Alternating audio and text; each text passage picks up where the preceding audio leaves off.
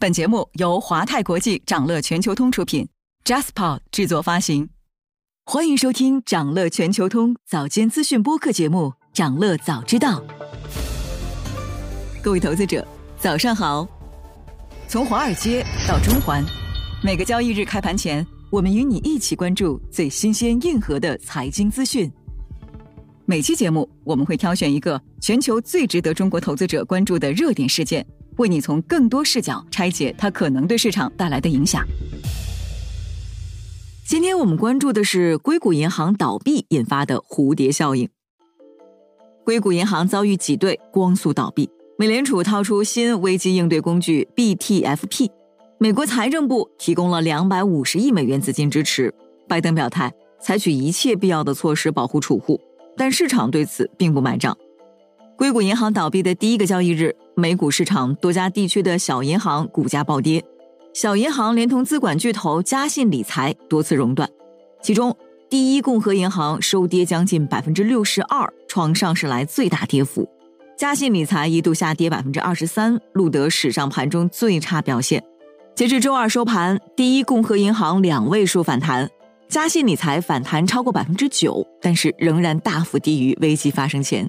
那为什么硅谷银行倒下后，小银行也开始纷纷被抛售？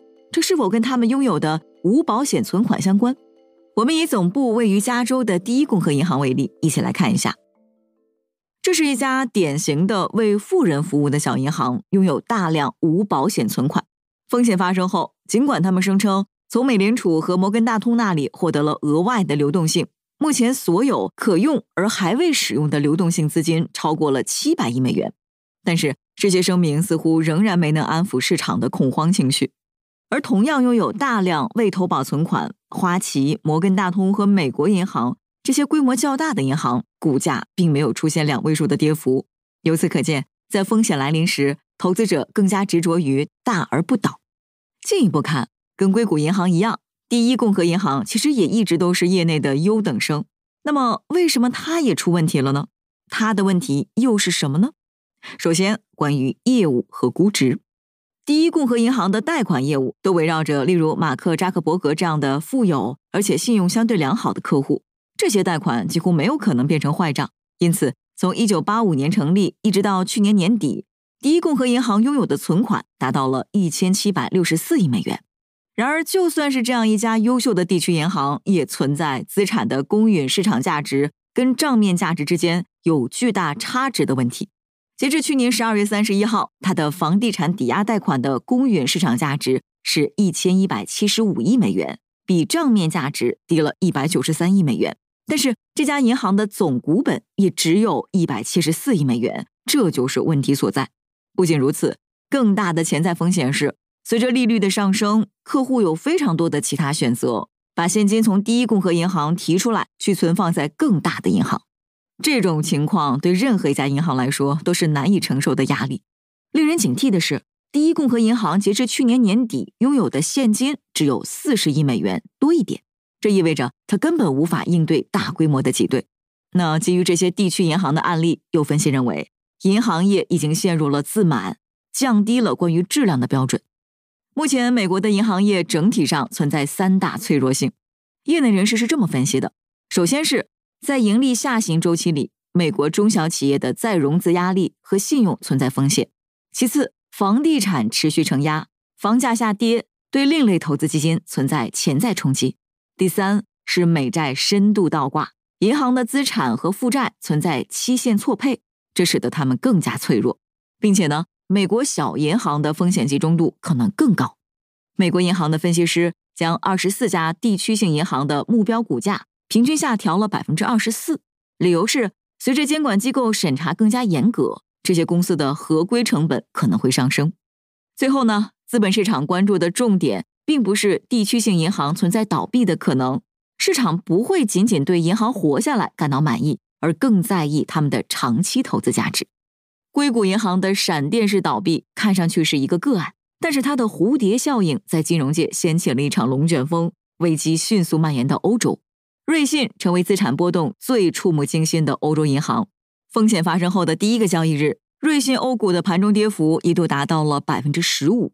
暴跌的直接原因就是硅谷银行事件，它引发了整个西方世界对银行业的信心危机。那数据显示，瑞信的五年期信用违约互换合约 CDS 跳涨到创纪录高位四百四十八个基点。那这表明，投资者对瑞信的违约风险评估达到了空前的高度。除了瑞信，德银、法国巴黎银行、瑞银、美银等其他欧美大行的 CDS 也在增扩。市场猜测，在即将召开的欧洲央行议息会议上，鸽派人士可能会提出，经济环境发生了变化，需要谨慎行事。那除了银行和资管机构，硅谷银行事件甚至还影响到了养老金。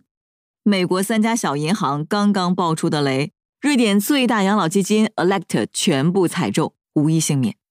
公司发言人说。在过去六年中，Elect 向硅谷银行、第一共和银行和 Signature 投资了总额高达二百一十八亿的瑞典克朗。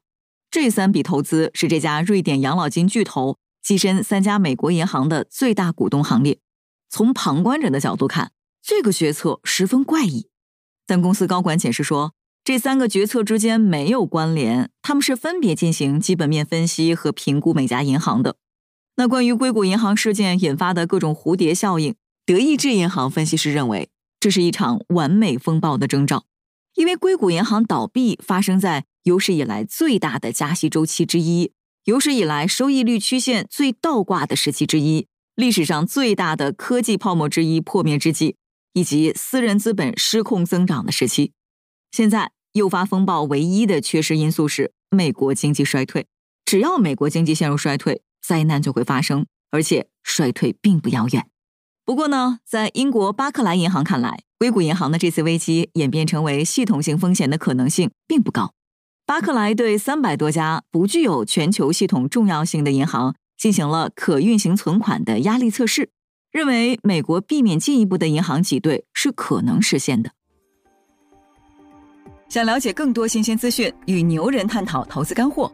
现在就点击节目 show notes 中的链接，进入掌乐全球通 app。